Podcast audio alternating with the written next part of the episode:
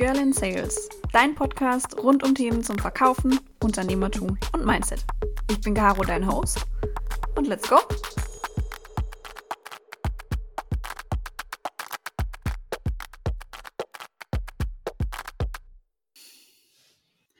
Hallo meine Lieben, es freut mich sehr, dass ihr zu einer neuen Folge Girl in Sales eingeschaltet habt. Auch heute bin ich wieder nicht alleine. Ihr wisst mittlerweile, das ist Usus bei mir. Ich habe heute jemanden zu Gast, mit dem ich ein kleines, sehr freundliches, vielleicht auch ein bisschen streithaftes Gespräch drüber äh, führen will. Ob es wirklich so gut ist, dass jeder auf LinkedIn Content posten kann. Aber dazu kommen wir gleich. Hi Marvin. Hi Carolina. Danke für die Einladung. Es freut mich mega, dass das heute geklappt hat mit uns beiden. Du sitzt gerade in Spanien, ne? Yes, in Mataró, eine kleine Stadt in der Nähe von Barcelona. Ja, und ich sitze in Karlsruhe und bei mir regnet's. Super. Aber du strahlst wie der Sonnenschein. Das ist ganz toll. ich ähm, ich, ich stelle mir einfach vor, dass ich so Sonne, du, egal. Okay, äh, legen wir doch vielleicht mal ganz kurz los. Wir beide kennen uns ja jetzt schon. Ähm, aber es kann ja vielleicht sein, dass nicht jeder, der uns heute zuhört, dich kennt. Deswegen, ähm, wer bist du und woher kennt man dich? Und du bist der Erste, der da durch muss. Erzähl uns deine Karriere in nur sieben Sätzen. Es dürfen auch lange Sätze sein. Boah, jetzt der Tracker. Also zählt das jetzt? Okay, gut. Ich, ich mache viele Kommas da rein. genau, also Marvin, ich komme ursprünglich aus der Schweiz, das hört man wahrscheinlich auch relativ schnell heraus, wenn ich spreche. Und ich habe heute eine Agentur im Bereich Personal Branding und Contentproduktion für Startups. Das heißt, ich helfe Gründern, ihre Geschichte zu erzählen. Und der Weg dahin war ein Weg von Selbstfindung und viel Ausprobieren, wo ich über ja, sagen wir mal, eigen, eigene Experimente, das heißt kleine Projekte im Bereich Instagram-Seiten zu Krypto 2017, noch während meines ersten Praktikums in der Schweiz, hin zu einem kleinen E-Commerce-Store, äh, wo ich AliExpress Dropshipping gemacht habe für die Fußball-WM 2018. Ich habe also viel herumexperimentiert, so auf der Suche nach dem eigenen Weg, weil ich gemerkt habe, durch das Praktikum auf der Bank, was ich hatte, so als erster richtiger Job, dass diese Corporate-Welt gar, nicht gar nicht meins ist und ich irgendwie die Dinge selbst in die Hand nehmen muss. Und das hat mich dann auf dem Pfad geführt, dass ich angefangen habe, eben so Marketing-Experimente durchzuführen, gemerkt habe, dass Marketing mir liegt und dass gerade dieses Thema Content und irgendwie ein Publikum aufzubauen, mit Leuten zu connecten über Inhalte, die man auf Social Media mittlerweile veröffentlichen kann, dass das mir sehr gut liegt und dass das mein Hard Skill ist, der mir meine professionellen Ziele, meine unternehmerischen Ambitionen ermöglichen wird. Und inspiriert durch Content anderer Persönlichkeiten, wie beispielsweise Gary Vee aus Amerika dazumals, ähm, habe ich gedacht, ey, ich muss auch selber meine Personenmarke, meine Geschichte nach außen tragen und so Möglichkeiten erschließen. Und bin dann 2018 auf einen Roadtrip nach Amerika, dem amerikanischen Traum gefolgt und gesagt, ich warte noch mit Studium, ich irgendwie da draußen ist so viel Möglichkeit, Marketingstudenten wissen gefühlt, wen, gefühlt weniger über Marketing als ich ähm, durch meine Experimente. Und ja, long story short wurde dann aus vier Monaten Praktikum, zwei Jahre USA, in denen ich äh, ja zuerst kostenlose Workshops angeboten habe für lokale Businesses und denen gezeigt habe, hey, ihr müsst die, die Reise dokumentieren, die ihr als Firma macht, ihr müsst die Gründerpersönlichkeiten in den Vordergrund stellen und so Vertrauen aufbauen und gemerkt, das ist ein Business Case, mir macht es mega viel Spaß und habe dann in New York mit einem ehemaligen Mitarbeiter von Gary Vaynerchuk äh, die Agentur gegründet und da die Agency Rollercoaster, die Achterbahn mitgemacht, alles für jeden äh, machen wollen zu Beginn, aber dann auch den Weg in die Selbstständigkeit gefunden und dann zwei Jahre von dort aus die Agentur gehabt, dann immer mehr den Fokus gefunden, viele Fuck-ups, aber auch viele Learnings dadurch und bin schlussendlich in Berlin gelandet habe da noch bei einem Consulting-Startup gearbeitet und die Marketingabteilung, die Marketingverantwortung übernommen und jetzt seit gut sieben Monaten wieder komplett äh, am eigenen Baby, am eigenen Projekt am Arbeiten, wo ich eben, wie zu Beginn angesprochen, aus Berlin aus Gründern und Investoren primär helfe, ihre Geschichte zu erzählen. Sehr schön. Glaube, das waren wahrscheinlich mehr Sätze als sieben. Das waren ne? wahrscheinlich jetzt sieben sehr lange oder 14 oder 28 kürzere, aber das ist gar nicht schlimm. Du warst ja, du hast den Pinguin-Bonus. Du bist der Erste, bei dem ich die sieben Sätze bringe, von daher ist es voll okay. ähm, kommen wir doch vielleicht mal direkt zum Thema von dieser Folge. Und zwar, mittlerweile kann ja, also generell glaube ich schon immer, aber mittlerweile machen das ja immer mehr Leute, können ja alle Content auf LinkedIn posten. Vielleicht fokussieren wir uns jetzt am Anfang erstmal nur auf diese Plattform. Und viele machen das auch. Ja, immer mehr Leute sehe ich jeden Tag, die ihren ersten Beitrag schreiben. Ähm, warum ist das deiner Meinung nach eine Chance? Und wenn ich so frage, dann gebe ich auch gleich noch gerne meinen Senf dazu, aber ich würde erstmal gerne deine Meinung hören. Warum ist es eine Chance, auf LinkedIn aktiv zu sein? Also grundsätzlich sehe ich einfach in der heutigen Zeit durch die Social Media Plattform, die, die wir haben und die digitalen Kommunikationskanäle einfach eine Chance, proaktiv den eigenen Weg einzuschlagen und auch den Interessen zu folgen, den eigenen und Beziehungen proaktiv zu erschließen und so eigentlich den Weg zu gehen, den man möchte, auch wenn der zu Beginn nicht klar ist. Wenn ich jetzt mich als Beispiel nehme, ich war zu Beginn komplett grün hinter den Ohren, hatte keine Ahnung von gar nichts, ähm, wusste aber, dass dieses Social Media Tool hier existiert, dass ich von anderen lernen kann und habe dann gemerkt, dass wenn ich Leute anschreibe, von denen ich lernen möchte, um vielleicht auch einen Job zu bekommen oder dann erste Projekte an Land zu ziehen, dass es ziemlich schwierig war, wenn die Leute mich halt nicht kannten und wenn die noch keine Touchpoint mit mir hatten. Und als ich dann angefangen habe zu posten, auch wenn das Volumen zu Beginn noch relativ gering war, hatte ich halt was, was ich schon vorweisen konnte. Wenn sie mein Profil angeguckt haben, dann haben sie gesehen, okay, Marvin, der steht für Personal Branding, der steht für Content, der macht hier Dinge in dem Bereich. Okay, das ist nicht nur jemand, der gesagt hat, von heute auf morgen, ich will jetzt diese Leute anschreiben und was machen, sondern der hat Skin in the Game und der ist auch nicht, äh, hat keine Angst davor, in die Öffentlichkeit zu treten. Das heißt, darum, auch wenn du relativ früh in diesem ganzen Spiel bist, und das ist natürlich auch für jede Person unterschiedlich, wenn wir jetzt von einem Mitarbeiter von einem großen Corporate sprechen oder von jemandem, der jetzt die eigene Selbstständigkeit startet oder von einem Startup-Gründer, der gerade die Series B raised, dann sind es natürlich verschiedene Cases, aber schlussendlich geht es darum, proaktiv zu steuern, wie du wahrgenommen wirst. Hoffentlich wahrhaftig, eben wie wie viele Piesten das auch sagen würde. Ähm, aber du kannst halt so wirklich deine Reputation ähm, stärken und Vertrauen aufbauen zu Menschen, die dich sonst nicht kennen würden.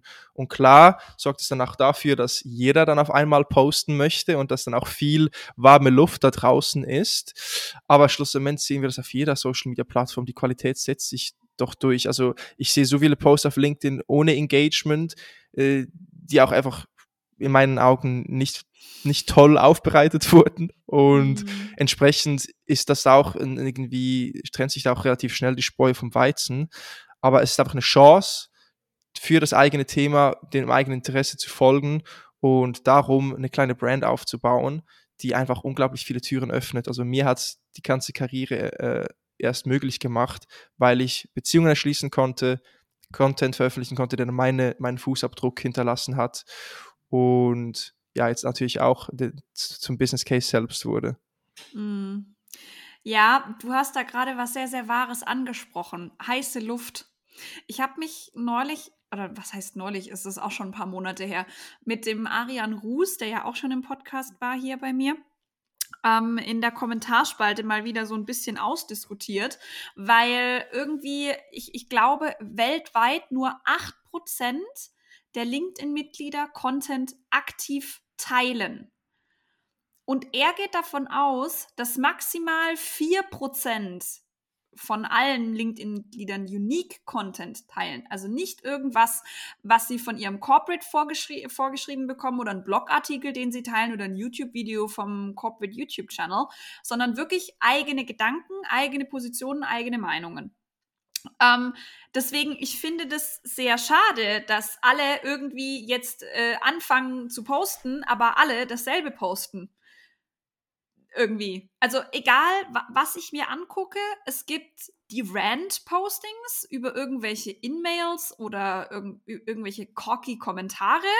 Dann gibt es Rants über Unverständnis von Kollegen.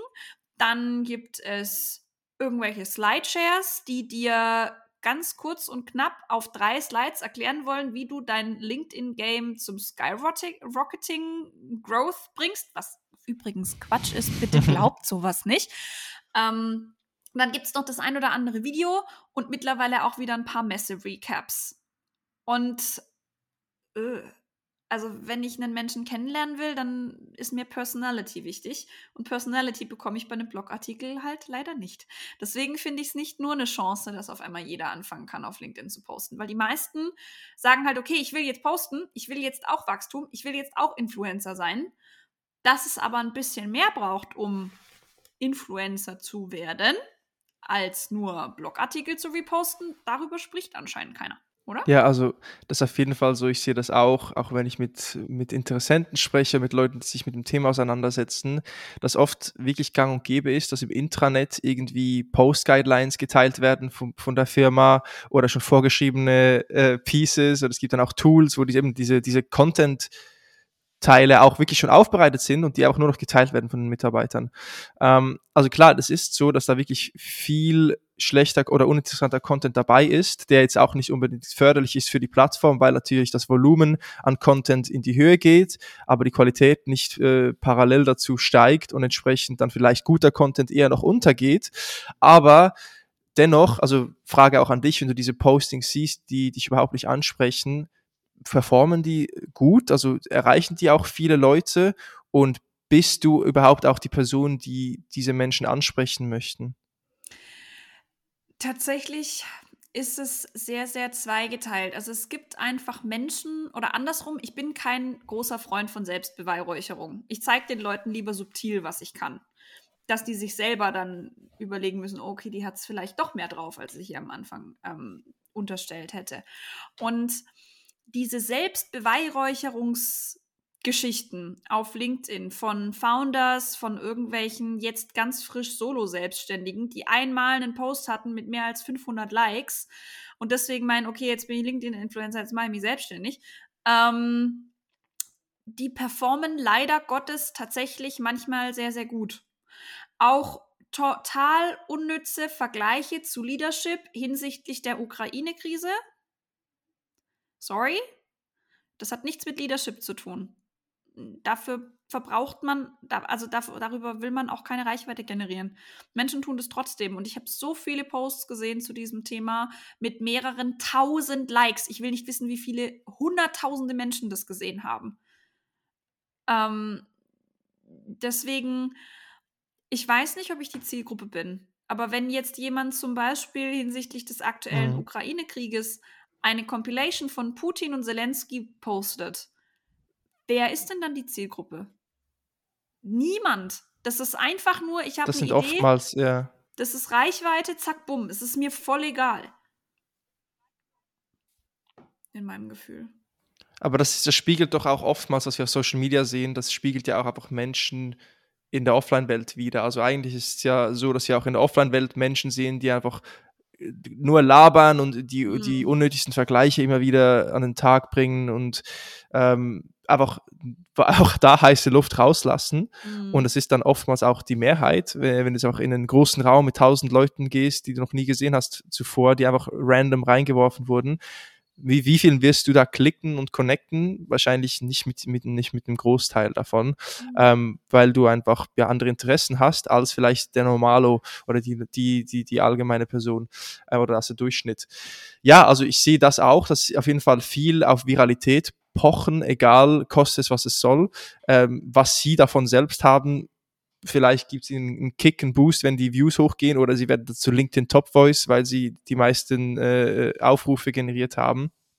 Ähm, das ist schwer abzuschätzen. Aber schlussendlich ist es ja auch jetzt umso wichtiger, dass wir dafür sorgen, dass auch guter Content nach außen geht. Und mhm. wir können uns noch so darüber aufregen, was jetzt andere machen oder was da nicht so, was uns nicht gefällt. Schlussendlich unfollow oder mhm. I don't like this post äh, als, als Meldung und, und weiter geht's. Ja. Und dann kannst du auch deinen eigenen Feed kuratieren, wenn du, ja. wenn du dich auf die konzentrierst, die gute Inhalte veröffentlichen. Und da gibt's ja auch viele mittlerweile. Und ich glaube, je, je attraktiver eine Plattform ist, und das spricht auch wieder für LinkedIn, weil die organische Reichweite hoch ist, wollen ja immer mehr auch diese Chance nutzen, was auch dafür sorgt, dass viel Schmutz veröffentlicht wird. Aber ähm, das heißt ja auch, dass es eine Chance ist für die, die was Gutes zu sagen haben, die was Spannendes zu sagen haben, die die eigene Geschichte nach außen tragen. Und ja, ich glaube, dass da kann man sich natürlich in dem Negativen verlieren, aber ich ignoriere das auch. Klar, ist nicht immer so. Klar, ich sehe auch mal Posts, wo ich denke, oh, echt jetzt 2000 Likes für, für so einen aufgegriffenen Post, den ich schon zehnmal gelesen habe. Es gibt auch diesen, diesen Slang oder diesen Term Broetry. Das ist jetzt mhm. mittlerweile, könnt ihr mal googeln, ist ganz lustig, gibt es Artikel dazu. Ähm, diesen Broetry Writing Trend. Ähm, und da eben so halt One-Liners, das machen wir zum Teil auch bei uns, mhm. dass wir halt äh, One-Liners machen, ne, einfach zu konsumieren. Aber dann siehst du halt so Stories wie, ey, ich habe da den Hund auf der Straße gesehen und als ich ihn tief in die Augen geblickt habe, da habe ich, äh, da habe ich realisiert, dass Hunde eigentlich viel mehr sind als nur Tiere. Und ich habe dann gemerkt, dass auch meine Mitarbeiter keine Tiere sind. ne, also das ist so random Stories. Und dann gibt's noch den LinkedIn-Influencer-Post schlechthin. Ähm, als ich auf dem Weg zu meinem Jobinterview war, sah ich einen Hund auf der Straße, starving, blind, kein Wasser, kein gar nichts. Ich habe angehalten, habe ihm Fressen und äh, Trinken gekauft und mich um ihn gekümmert, habe mein Jobinterview sausen lassen. Am nächsten Tag wurde ich trotzdem nochmal eingeladen, bin hin, kam zum Vorstellungsgespräch und der, mein zukünftiger Chef war der Hund. So. genau. That's it. Wie gesagt, du kannst in jeden noch so kleinen Furz irgendwelche Geschichten fürs Business rein interpretieren. Das Schöne ist, es wird immer auffälliger. Es wird wirklich immer auffälliger. Ja, da hast du es. Und ich meine, ist ja auch cool für uns. Wir können uns ein bisschen darüber amüsieren ähm, und, und, und schmunzeln und erkennen das ja auch. Und ich glaube, wenn wir jetzt jeder, der jetzt überlegt, Content zu veröffentlichen, sollte auch selbst reflektieren, so, was ist denn die Person, die ich ansprechen möchte? Wer ist das? Was macht die? Wo verbringt sie Zeit? Wie hole ich diese Person ab? Und dieses Bewusstsein ist entscheidend und darauf sollte ich dann auch konzentrieren und dann ist auch weniger mehr und dann können zehn Interaktionen, die aber von spannenden Menschen sind, auch ein paar Views, auch schon langfristig was bewegen, wenn du das regelmäßig machst. Und was ich halt vermeiden möchte. Ich, ich finde so, ich finde es auch lustig, sich über diese Dinge zu unterhalten oder auch aufzuregen. Aber solange die Plattform hat noch eine Chance birgt, dadurch, dass relevante Menschen darauf Zeit verbringen, dann möchte ich mich eigentlich auch nur auf die Chance konzentrieren, mich hier und da über das Negative lustig machen oder auch kritisch hinterfragen auf jeden Fall, aber nicht davon aufhalten lassen, selber dann äh, Gutes zu produzieren. Und das ist das mhm. Wichtigste. Mm, ja, auf jeden Fall. Jetzt haben wir jetzt gerade erstmal sehr viel über LinkedIn gesprochen. Hm, du hast ja auch noch Erfahrungen auf anderen Plattformen oder du äh, kennst dich ja auch auf anderen Social Media Plattformen gut aus, sagen wir es vielleicht mal so rum. Ähm, auf Instagram und YouTube, auf Twitter und zum Glück auch langsam auf TikTok, in Klammern siehe Herr Anwalt, ich liebe deinen Content, Klammer zu, ähm, haben sich jetzt zum Glück langfristig auch die guten Formate durchgesetzt. Der Algorithmus von LinkedIn wir kennen ihn alle und die, die regelmäßig Content posten, die verfluchen ihn wahrscheinlich auch von der einen auf die andere Zeit. Der ist jetzt nicht so wie Instagram, Facebook und YouTube nach meinem Verständnis darauf ausgelegt, dass wirklich jeder User täglich Content teilen kann. Wie soll sich hier denn bitte guter Content noch durchsetzen? Wir hatten es ja gerade schon davon, diese aufgeblasenen Heißluftfritteusen, die greifen halt manchmal wirklich sehr, sehr viel Reichweite ab und guter Content geht dann unter, weil der Rest auf diese großen Beiträge gepusht wird. Wie, wie soll das funktionieren? Also klar, also ich glaube, von Beginn weg auch wie Bewusstsein, sagen wir auch bezüglich Algorithmus, ist natürlich sinnvoll, auf einer Plattform aktiv zu sein, wo nicht nur deine Zielgruppe darauf Zeit verbringt, sondern wo der Algorithmus auch noch organische Inhalte pusht. Also wenn wir jetzt an Instagram denken, ist es relativ schwierig geworden, organisch zu wachsen, ist eher Pay to Win, außer du hast jeden Tag ein, zwei Reels, die du veröffentlichst und, und, und nutzt das so für dich. Bei LinkedIn ist es so, auch wenn ich jetzt auch immer mehr darüber lese, dass Menschen den Algorithmus verfluchen.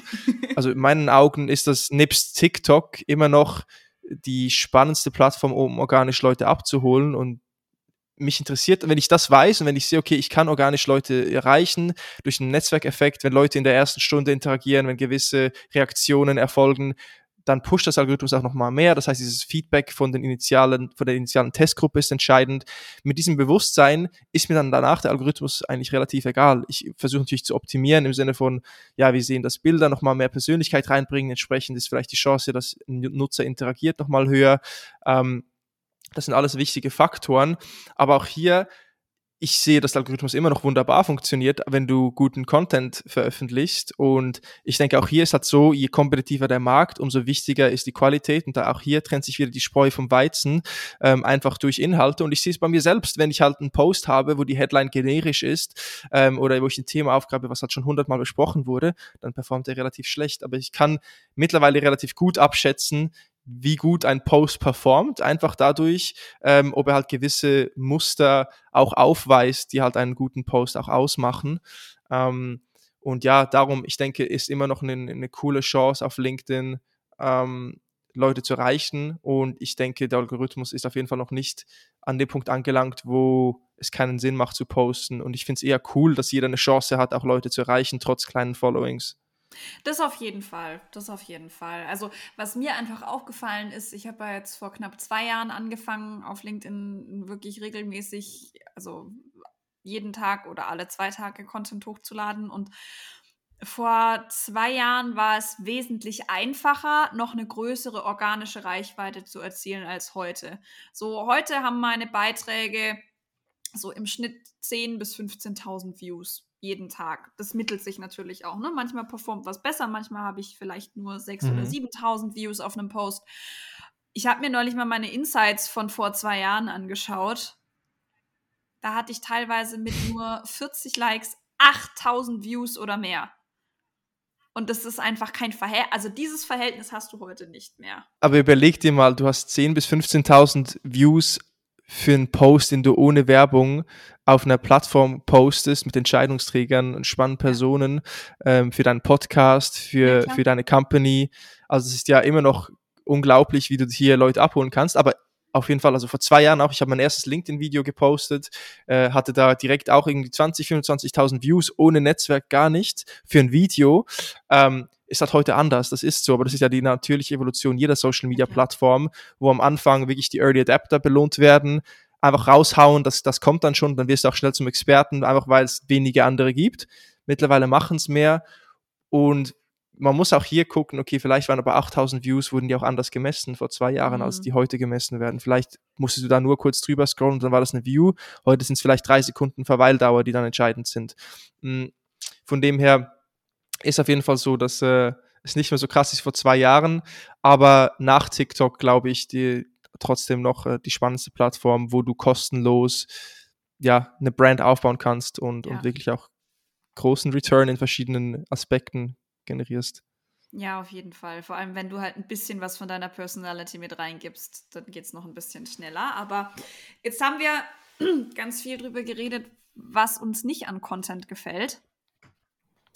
Was muss Content denn hm. mitbringen, dass du ihn gut findest? Also ich habe jetzt schon genügend gerantet, ne? Ähm, aber was muss Content ausmachen, dass du ihn gut findest und dass du ihn gerne konsumierst? Ja, also du hast schon vorweggenommen, ein Punkt ist auf jeden Fall Persönlichkeit. Also ich möchte, wenn ich Inhalte lese, nicht das Gefühl haben, dass das Produktteam, das Marketingteam ähm, irgendwie diese Texte vorgeschrieben hat mit Fokus auf den neuesten Launch und, und auf die Product Features, sondern ich mhm. möchte wirklich das Gefühl haben, dass du zu mir sprichst und dass du wirklich halt, ja, eine Geschichte erzählst und einen Kontext schaffst zu deiner eigenen Erfahrung und dem Thema, was du auch rüberbringst. Das heißt, auch wenn es was fachspezifisches ist, Beispiele, die greifbar sind ähm, aus dem persönlichen Kontext, aus der eigenen Lebensgeschichte, finde ich spannend. Ich bin auch ein Mensch, ich habe seit jeher äh, habe ich es geliebt, Geschichten zu lesen, fiktionale Bücher, äh, Filme, Serien. Äh, ich werde gerne auf die Art und Weise unterhalten und mir gefällt das auch im Content. Heißt mhm. aber nicht, dass du dann irgendwie ausholen sollst und dann irgendwie drei Seiten schreibst, gerade auch mit einer neuen Zeichenzahl und dann äh, unnötig das Ganze in die Länge ziehst. Das heißt, mir gefällt auch Content, der wirklich sich so anfühlt, als ob du zu mir sprichst. Also kurze mhm. Sätze, knackige Sätze, ähm, einfache Wortwahl, ähm, direkte äh, Kommunikation. Ähm, aufgebrochen auch auf dem Handy. Wenn ich zu große Textblöcke sehe, dann löscht es mir direkt ab. Ähm, dann, mhm. dann mag ich nicht mehr nach. Ähm, und schlussendlich geht es halt wirklich darum, Emotionen auch auszulösen. Und mhm. ich habe da auch ein, ein Framework gelernt, ähm, von Sean Puri heißt der, oh, das ist der Host von My First Million, ein echt cooler Typ, von dem ich einiges mitnehme, auch bezüglich Content. Und der hat ein Framework vorgestellt, wo du jeden Post, jeden Inhalt, bevor du ihn überhaupt schreibst, dich damit auseinandersetzt, welche Emotion soll denn dieser Inhalt auch auslösen. Mhm. Und er Mm. hat da acht Kategorien definiert, acht Kategorien, die wir jetzt auch bei uns implementieren. Mhm. Und das sind acht Kernemotionen, die du auslösen kannst beim Gegenüber, wenn sie einen Post ähm, lesen. Und das ist so sein Rezept auch, um viral zu gehen mit deinen Inhalten. Klar, Viralität sollte man nicht unbedingt anstreben, aber es gibt natürlich große Grund Grundfaktoren, die einen Post äh, besser performen lassen als andere. Und diese acht Emotionen sind, die erste ist LOL, das ist so lustig, also du hast mich einfach unterhalten durch Humor. Die zweite ist what the fuck, das regt mich auf, du, du, du regst mich auf, so, das ist die, eine zweite Emotion. Die dritte ist, oh, das ist so süß, das ist so cute, das ist, äh, das ist niedlich, das ist eine süße Story, ähm, whatever, aber dieses oh-Feeling, dann wow, Ausrufezeichen, das ist unglaublich, das ist, ich bin, ich kann es kaum glauben. Ähm, dann gibt's dieses, äh, oh, that's crazy, das, das kann ich mir gar nicht vorstellen, das, das, das, das klingt viel zu wild. Ähm, die nächste Emotion ist, oh, jetzt verstehe ich's. Okay, aha-Moment, jetzt habe ich es endlich verstanden. Oh, so, now I got it. Und ähm, die letzten zwei, dann das, das, das zweitletzte ist finally, someone said it. Jemand hat es endlich gesagt, jemand spricht mir aus dem Herzen. Ähm, jemand hat endlich das angesprochen, was ich schon lange auf dem Herzen trage. Ähm, und dann die letzte ist, yay, great news. Das sind dann diese Company Announcement. We just raised another round. Yay, great news. Ne? Also das sind eigentlich so diese acht Core-Emotionen. Und, und lustigerweise ist es auch so, dass wir, bevor wir jetzt LinkedIn-Posts schreiben, äh, für uns oder für, für Projekte, an denen wir arbeiten, dass wir halt wirklich diese acht Grundemotionen auch in einem Template oben drin haben und sich der Writer das durchliest und halt schon mit dem Bewusstsein reingeht, was für eine Emotion er auslösen möchte. Und das ist auch was, ähm, was ich denke, was guter Content auch ausmacht, ist, dass er halt auch irgendwie eine Emotion auslöst. Mm, mm. Ja, stimmt. Ich glaube, wenn man Leute emotional erwischt, egal womit, ähm, dann äh, ist, ist das tatsächlich, äh, ist das was, was dann auch zu mehr Reichweite beiträgt. Aber generell, und das, das würde ich auch so von meiner Seite noch sagen wollen, wer auf LinkedIn anfängt zu posten, nur um Reichweite und Viralität zu erzeugen, der kann es gleich bleiben lassen. Also es gibt einfach viele, die es ja auch auf Instagram geschafft haben, die, oder nicht geschafft haben, aber schaffen wollten, die meinten, okay, jetzt fange ich an zu posten jeden Tag und dann werde ich schon irgendwann berühmt. Naja, die erfolgreichsten Influencerinnen oder Bloggerinnen, Content Creators in Deutschland nennen wir jetzt einfach mal Anna Johnson, Farina Opoku und Pamela Reif als Beispiele. Die haben alle das so als Zeithassel mal angefangen, weil sie es nett fanden, weil es ihnen Spaß gemacht hat und dann irgendwann waren sie so erfolgreich, dass sie gesagt haben, okay, jetzt mache ich es Fulltime. Aber der, der, das, das, das erste Ziel damit war nie, ich werde jetzt Influencer. Es ist es selten, aber ich denke schon, dass zu einem gewissen Grad Quantität auch zu Qualität führt. Das heißt, gerade zu Beginn, wenn du anfängst, ist es schwer, die eigene Stimme zu finden, ist es schwer, den richtigen Ton zu treffen. Und das Wichtigste da ist halt wirklich ins Machen äh, zu kommen. Und ich glaube, viele verlieren sich in der Themenwahl oder denken dann eben, der erste Post muss direkt viral werden, versuchen von anderen zu kopieren, was sie machen. Und das ist, denke ich, auch die Gefahr, die du gerade angesprochen hast. Aber ich denke, am Anfang ist es schon wichtig, gerade im Zweifel lieber ein bisschen mehr zu machen, um eben die eigene Stimme zu finden, um zu sehen, was auch ankommt, weil diese Feedback-Loops natürlich viel schneller sind auf Social Media und äh, das auch ein Riesenwert ist für, für viele, zu verstehen, was denn die Leute auch interessiert. Und wenn du halt dieses Volumen an Content-Output auch hast, dann kannst du auch anfangen, dich mit Leuten zu vernetzen, die vielleicht eine größere Reputation haben als du. Ähm, und weil du halt schon selber postest, hoffentlich natürlich eigene Gedanken ähm, oder halt als Brücke zu anderem Wissen, da, darüber können wir gerne auch sprechen, wie man überhaupt Themen findet. Aber dann kannst du halt auch Leute zugehen, es ist einfacher, diese Beziehungen zu erschließen, weil du selber schon was hast, was du nach außen trägst. Ähm, aber ja, auf jeden Fall Vorsicht, nicht die Viralität, der Viralität hinterher rennen, sondern lieber ähm, durch regelmäßige Postings die eigene Stimme finden und dann, auch wenn nur schon 500 Leute deine Posts sehen, dann ist das schon Anfang. Und wenn 10 Leute interagieren, du 10 Likes hast und du ein paar davon nicht kennst, dass nicht nur Freunde und Familie sind oder ein paar Mitarbeiter, und dann schreib doch auch mal eine Person an und, und sag ihr so, was sie, was sie denn so treibt, dass du gerade dabei bist, jetzt auch deine Brand aufzubauen und dich mit Themen auseinandersetzt und, und Ressourcen, die spannend sein könnten. Und so wirklich diese Gespräche und gerade zu Beginn, diese einzelnen Beziehungen sind unglaublich wertvoll, damit du dann auch äh, ja, mehr in die Breite gehen kannst über die Zeit. Auf jeden Fall, auf jeden Fall. Jetzt habe ich aber noch eine Sache, die ich gerne von dir wissen wollen würde. Und zwar ähm, hast du es ja ganz am Anfang, während deiner 28 Sätze über dein Leben, äh, erzählt. Du hast so ein paar Fuck-Ups. Erzähl mal. Ja, gab auf jeden Fall ein paar Fuck-Ups auf der Reise.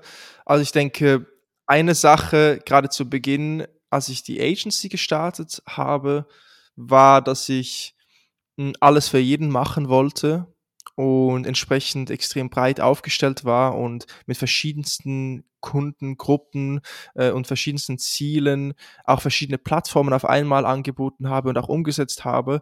Und dann habe ich da einmal Facebook-Ads gemacht für einen Online-Kurs. Dann haben wir, und da ging auch vieles gut, aber auch gewisse Dinge schief. Wir haben äh, die Brand von Ryan Serhant, dem größten Immobilienmakler aus, aus New York, aufgebaut und das, da haben wir dann Kurs vertrieben, seine Instagram-Page gegrowt, gleichzeitig aber dann LinkedIn organisch gemacht für irgendwie eine Gründerin aus, aus, aus Oregon, die zu einem komplett anderen Thema was macht und gleichzeitig viel zu langsam auch angefangen zu delegieren und Leute reinzuholen. Das heißt, wir hatten zwar offiziell eine Agentur zu zweit zu Beginn, waren aber eigentlich Scheinselbstständige oder Freelancer, die eine Marke vertreten haben, aber selber in der Umsetzung alles gemacht haben. Und entsprechend wurde es sehr stressig und äh, gab mal gute Monate, mal weniger gute Monate ähm, und sehr viel Komplexität in den Projekten selber wo ich dann mit der Zeit gemerkt habe, hey, es ist viel wichtiger, eine Sache richtig gut zu machen und sich auf ein Problem, auf eine Zielgruppe zu konzentrieren ähm, und darauf aufzubauen. Und ich musste da durchgehen, um auch viele kleine Dinge zu lernen, aber das war sicher ein ähm, Fuck-up, wo ich äh, Geld verbrannt habe, wo wir auch von Kunden verbrannt wurden, wo wir auch nicht die Leistung erbracht haben, die wir erbringen wollten. Ähm, und die Qualitätssicherung ist natürlich gerade im Dienstleistungsbusiness äh, extrem wichtig, um auch die eigene Integrität zu wahren. Ähm, das war sicher so eine Sache. Ähm, was gab es sonst noch für Fuck-Ups? Klar, wenn ich jetzt an das Thema Content denke, ähm, ich habe fast schon äh, Angst davor, das anzusprechen. ähm, aber das war, äh, wann war das? Vor einem Jahr, bisschen über ein Jahr, weniger als ein Jahr, als ich bei Insight habe ich ja die Marketingverantwortung gehabt und Customer Success. Das war so eine, eine Zwischenstation, ähm, wo ich mit Thomas und Moritz auch gearbeitet habe. Und da stand gerade ein neuer Launch an für, für die Kursplattform, für das Coaching-Produkt und wir sind in ein neues Office gezogen, ein größeres Office gezogen und haben so gebrainstormt, was könnte man dann machen, um möglichst viel Aufmerksamkeit auf dieses neue Kapitel ähm, Insight 2.0 äh, zu generieren. Und da kam dann die Idee äh, aus, aus unseren Brainstormings heraus, man könnte ja auch sagen, hey, wenn sich eine Tür schließt mit dem alten Office, dann geht eine neue Tür auf äh, und entsprechend, wir machen die Tore zu und da könnte man so doppeldeutig kommunizieren, dass vielleicht nicht alles so gut lief und wir unsere Tore schließen. Und dann halt mit einem Reveal-Video. Und das war diese ähm, berühmt-berüchtigte Marketing-Stand im letzten Sommer, ähm, wo ja, wir ein paar Fehler gemacht haben, in der Umsetzung selbst und auch vom Timing her sicher das Bewusstsein fehlte, dass einfach die Zeit nicht reif war, um überhaupt sowas zu machen, weil es war Corona, es war, glaube ich, auch noch Hochwasser in Deutschland zu der Zeit. Es war sehr eine heikel, heikle Phase, wo die Leute einfach keinen Bock hatten, emotional so auf eine Achterbahn genommen zu werden äh, und dann noch ver gef gefühlt verarscht worden sind von, äh, von uns und unserem Content. Und ähm, ja, wir halten auch, das ist vielleicht ein Learning auch daraus, also so oder so muss man sich wirklich überlegen, inwiefern willst du auch mit dem Vertrauen deiner Zielgruppe spielen. Ähm, klar, man kann das humorvoll machen. Ich habe dann lustigerweise auch äh, kurz darauf äh, aus UK äh, ein, ein, Bekannter hat dann auch einen Marketing-Stunt gemacht und gesagt hat, ey, ich, ich höre auf als CEO und dann zwei Tage später, hey, hier, nee, ich mache jetzt Chairman und hier ist mein neuer CEO. Also weißt, das hat dann, also man kann damit spielen und das wurde dann sehr positiv aufgenommen. Aber man muss sich hier vor Augen führen, okay, wir haben eine, eine, eine Consulting-Gruppe vor allem auch angesprochen aus dem Dachraum äh, zu einer schlechten Zeit. Und hier auch ein Learning. Wir hatten einen Contentplan vorbereitet, wo wir sehr doppeldeutig kommuniziert haben. Nicht so extrem, nicht so final. Und auch Follow-up-Posts gemacht, die das Ganze nochmal abflachen sollten als dann die ersten Posts auf Moritz und Thomas Profil aber veröffentlicht wurden, dann ähm, und da auch die Reaktionen ja sehr stark waren, viele Leute, also unglaublich viele Views auch reinkamen, da haben wir uns in diesem, in dieser Aufmerksamkeit, diesem kurzen Hoch fast schon verloren und, und den Plan über Bord geworfen. Also es wurde dann entschieden im Team, dass wir keine weiteren Posts veröffentlichen, dass wir komplett still machen eine Woche. Ähm, und so wurde der alles nochmal realer. Und, und, und ja, als dann das Reveal-Video kam, war die, die Reaktion auch entsprechend negativ äh, von vielen.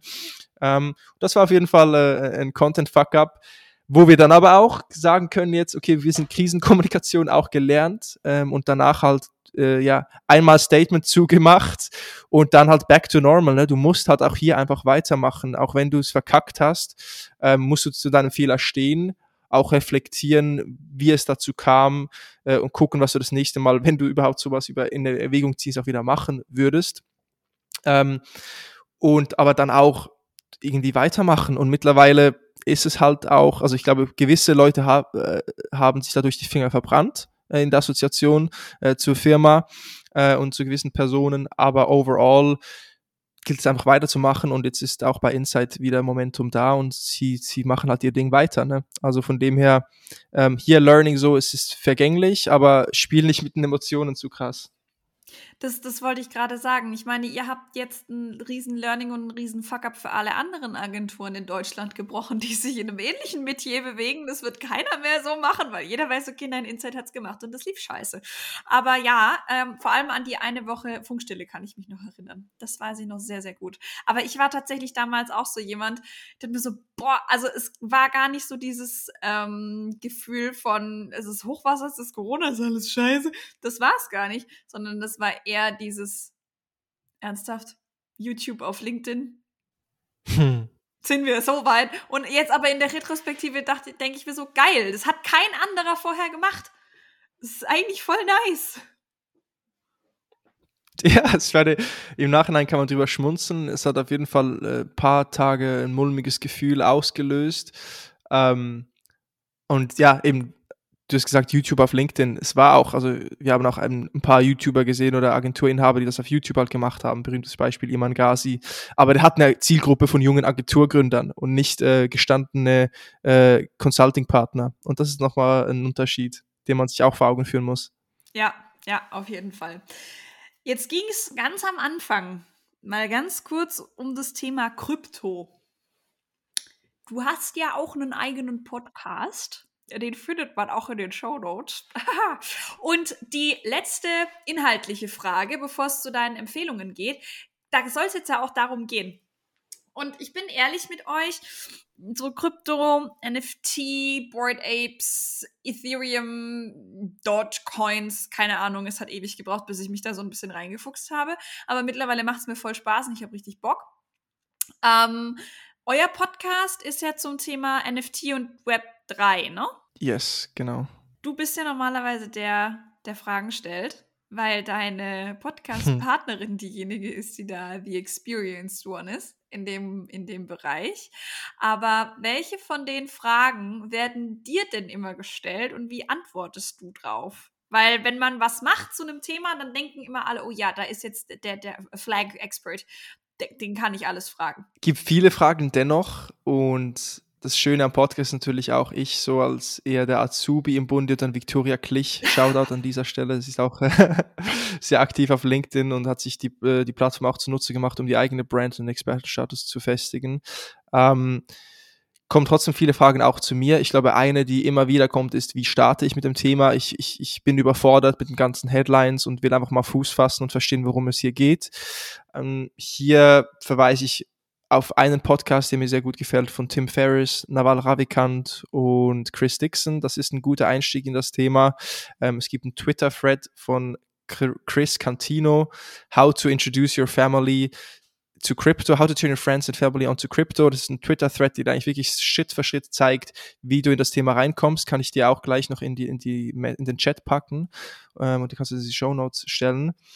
Ich sag, ich finde auch wertvoll, mh, selber mal halt das durchzuspielen, das heißt selber mal eine Metamask-Wallet einzurichten, so dieser, dieser Standard, diesen Standardprozess mal durchzugehen und dann kannst du auf OpenSea sonst auch selber mal über Polygon einen NFT minden, das kostet kaum was und auch mal, mal ein bisschen Blut lecken, ein bisschen selber was machen.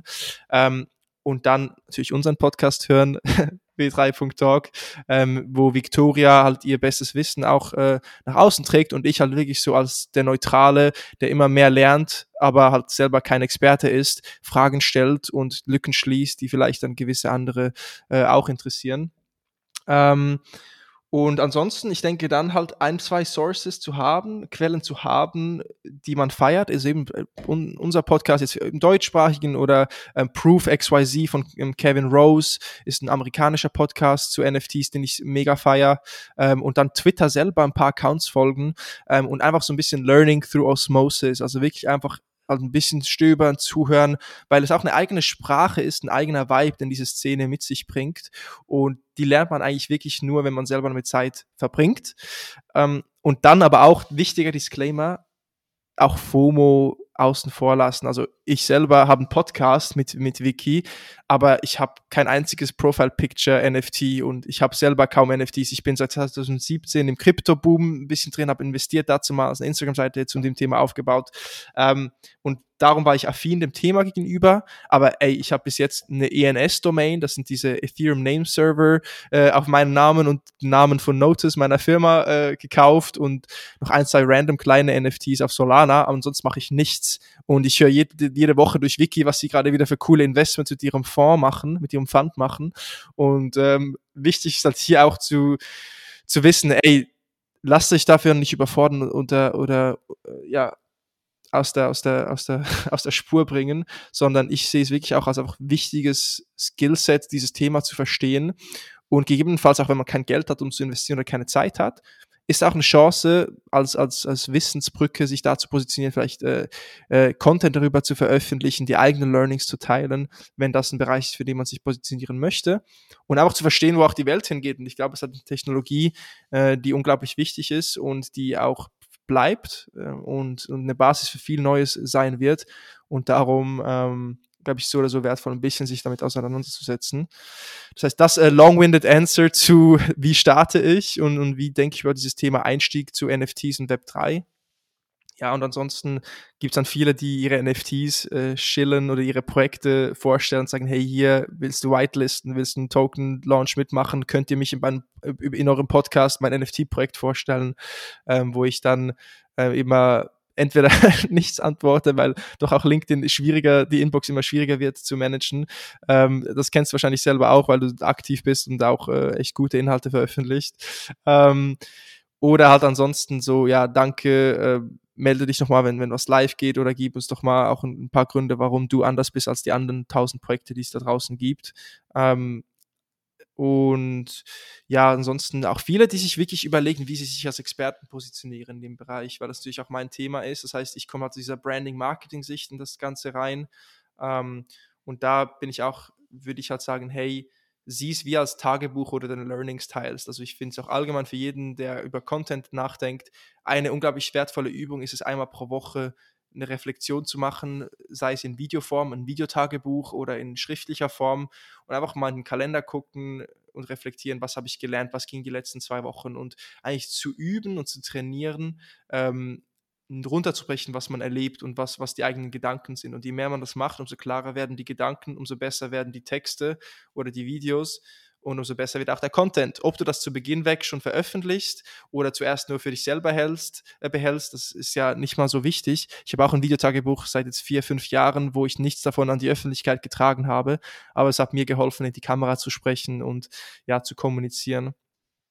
Und ja, das ist sicher ein, ein Input, den ich auch an viele gebe. Und in so einem Space wie NFTs und Web3, mach die Breakdowns, erklär uns die Coins, äh, die Dinge, die dich beschäftigen, ähm, aber sei auch ehrlich mit dir selbst und deinem Publikum, wenn du noch kein Experte bist und wenn du noch neu in dem Bereich bist.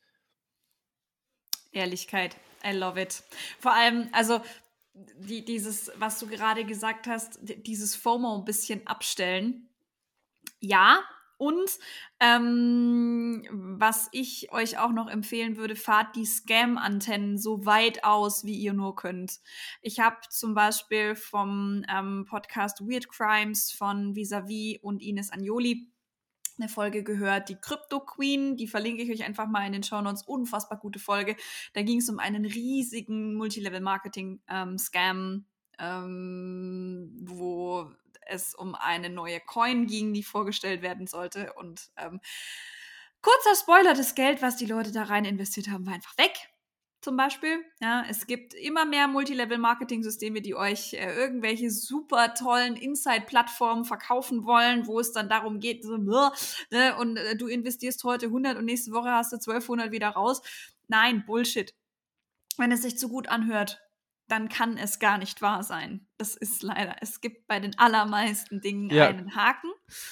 Und nein, das wäre einfach noch so ein, äh, so, ein Appell von mir, so aufpassen. Meistens, wenn Dinge neu sind und äh, Dinge schnell durch die Decke gehen, wie jetzt zum Beispiel Crypto ähm, oder auch NFTs, vor allem jetzt. Crypto gibt es ja schon ein bisschen länger, ähm, da einfach aufzupassen, dass man nicht gescammt wird. Gerade wenn die Incentivierung darauf pocht, dass man schnell Geld machen kann, das ist immer eine Red Flag. Ja. Oder gerade in NFT-Projekten auch die sogenannten Rug Pulls, ne, wo, mhm. wo schnell was gemintet wird. Die, ja. die Herausgeber der NFTs äh, sammeln das Geld und dann sind sie vom Erdboden verschwunden, ja. äh, verschluckt. Das, äh, das heißt immer gucken, wer steht hinter dem Projekt, wie aktiv sind die Discord-Channels, äh, kennt man die Gründer, haben die einen Track Record, sind die auch mit der eigenen Persona an der Öffentlichkeit, haben sie Skin in the Game. Das sind auch äh, wichtige Merkmale, um, um zu gucken, ob das legit ist oder nicht. Und eben der Großteil der Projekte wird wird äh, verblassen und wird irrelevant bleiben. Ähm, darum sollte man sich hier nicht stressen und denken, ey, ich muss überall dabei sein. Genau. Wobei ich mittlerweile ja schon echt mich in, also so ein bisschen in den Arsch beißen könnte, dass ich damals bei Board Apes nicht eingestiegen bin, bevor alle angefangen haben. Aber gut, okay. Das äh, ist jetzt sehr viel Salz in der Wunde. Erzähl mir davon, ja, schlimm. Ah, nee. Wow. Das ist so schlimm. Vor allem, ich dachte mir damals wirklich noch so, boah, Alter, diese Affen, die sind super hässlich. Und drei Wochen später hatte jeder so ein Viech. Jeder. Jeder hatte so einen Pott hässlichen Affen. Und nur, weil der ein Monokel, einen durchlöcherten Zylinder und eine abgekaute Zigarette im Maul hat, ist er noch lange nicht viel zu viel Geld wert. Aber gut, egal. Ja, und jetzt ist der günstigste Affe eine Viertelmillion Dollar wert oder sogar ja, noch mehr. Und als die angefangen haben, konntest du halt für wirklich nicht viel Geld einsteigen. Das ist halt eine krasse Entwicklung am Wert. Aber es ist genauso wie damals Bitcoin. So, was war die erste ernstzunehmende Transaktion mit Bitcoin? Irgendwie so 200 Bitcoins für eine Pizza oder was war das? Als die damals so ein paar Cent wert waren. Ja, so ein Klassiker, überleg, ja. Aber ich mir überlege, wow, diese Pizzeria, die muss nie wieder Pizza backen. Das ist halt schon ziemlich nice. Naja, egal. Jetzt, haben wir schon über ganz viele von deinen Empfehlungen gesprochen. Ähm, aber vielleicht hast du ja noch ein, zwei Tipps für uns ähm, dabei, egal ob Serie oder Film, Buch oder Podcast. Es muss auch nichts mit Business zu tun haben, aber was sind denn so Herzensempfehlungen, wo du sagst, wenn man das verpasst, verpasst man was? Ja, Gerne, also ich bin Content Freak und das hat mein Leben begleitet. Die Inhalte, die ich konsumiere, haben mein Leben auch entsprechend geformt und dadurch habe ich auch viele Erfahrungswerte. Aktuell Podcast, habe ich schon angetönt, My First Million, hosted by Sean Puri und Sam Parr. Der ist Gründer von The Hustle, wird auch am OMR Festival dabei sein. My First Million ist für mich meine Droge rund um Business. Also sie diskutieren Business-Ideen, sie erzählen über eigene Ventures und einfach dadurch, dass ich den Jungs zuhöre, wenn sie Ideen reflektieren und wie sie über Themen nachdenken, lerne ich extrem viel. Und das ist für mich auch immer der Kick, wenn ich dann Podcast gehört habe, eine Folge, dann habe ich Bock, was zu bauen. Ich will ein neues Produkt launchen. Ich, ich will irgendwie wieder reingehen und was ausprobieren. Ähm, also ist für mich wirklich so ein bisschen äh, äh ja, eine Droge im Business-Kontext, die mich auf Trab hält. Dieser Podcast kann ich wärmstens empfehlen. Ähm, auch viele Frameworks und How-Tos. Zweiter Podcast, äh, da sage ich nicht mehr so viel von, ist einfach State of Demand Gen für alle, die im B2B-Game drin sind, mit Chris Walker. Toller Podcast rund um B2B-Marketing. Dann ähm, Buchempfehlung, die ich mir notiert habe, die ich fast jeder Person mitgebe, ist Awareness von Anthony DiMello. Und zwar ist mir Achtsamkeit und Reflexion extrem wichtig, ähm, weil schlussendlich ein glückliches Leben doch auch der wichtigste Faktor ist, egal wie viel Geld die auf dem Konto haben. Und Awareness von Anthony DeMello ist für mich mein Reset-Button. Das ist ein relativ kurzes Buch, wo es darum geht, eben sich selber aus der Fokusperspektive zu, zu betrachten und wirklich im Jetzt zu sein und aufzuwachen, weil die mhm. meisten Menschen doch irgendwie auch noch im, im Halbschlaf sind und sich über Dinge aufregen oder Gedanken machen, die eigentlich komplett irrelevant sind. Und von dem her, ich habe das Buch sicher schon sieben, acht Mal gelesen und empfehle das jeder Person und ist kurz, knapp ähm, und ein super Refresh, wenn es darum geht, auch mal ein bisschen Last von den Schultern zu nehmen und wieder ins Jetzt zu kommen. Und dann TV-Show, Random Tipp, meine Lieblingsserie. Ich habe viele Serien früher geguckt, mittlerweile nicht mehr ganz so viel, weil doch andere Dinge Priorität haben, ähm, ist Fargo. Fargo, ähm, mega TV-Show. Super. Ja. Kennst du? Mhm. Mhm, ah, beste. Ja. Das ist äh, unglaubliches Storytelling, unglaubliche Charaktere und Dialoge und du tauchst in eine andere Welt ein. Gerade die erste Staffel in Minnesota mit dem Schnee, dann einen, einen heißen Kaffee äh, dazu oder einen heißen Tee und dann äh, kannst du da eintauchen in die Welt von Fargo. Ähm, kann ich auch wärmstens empfehlen. Sehr geil. Ich lieb's. Ihr findet natürlich, ihr kennt mich, ne? Alle Empfehlungen äh, von Marvin und von mir aus der letzten, äh, aus den letzten fast 45 Minuten ähm, in den Show Notes. Marvin, es äh, war mir ein Fest. Vielen, vielen, vielen lieben Dank, dass du dabei warst heute ähm, und äh, wir so dir. viel zum Thema LinkedIn-Algorithmus, Web3, NFT, Social Media und so weiter und so fort erzählt hast. Wenn ihr jetzt noch Fragen habt an Marvin, bitte keine generischen Pitches verschicken. Ne? Ähm, und auch nicht generische Pitches verschicken und sagen, ihr kommt von Caro, ansonsten mag mich Marvin nämlich nicht mehr. Dann meldet euch gerne direkt bei ihm auf LinkedIn. Sein Profil findet ihr natürlich auch wie immer in den Show Notes. Und ja, ähm, dann wünsche ich euch morgen einen wunderbaren Wochenabschluss. Nächste Woche Happy Selling und wir hören uns ganz bald wieder. Bis dann. Ciao, ciao. Ciao, ciao. Yes!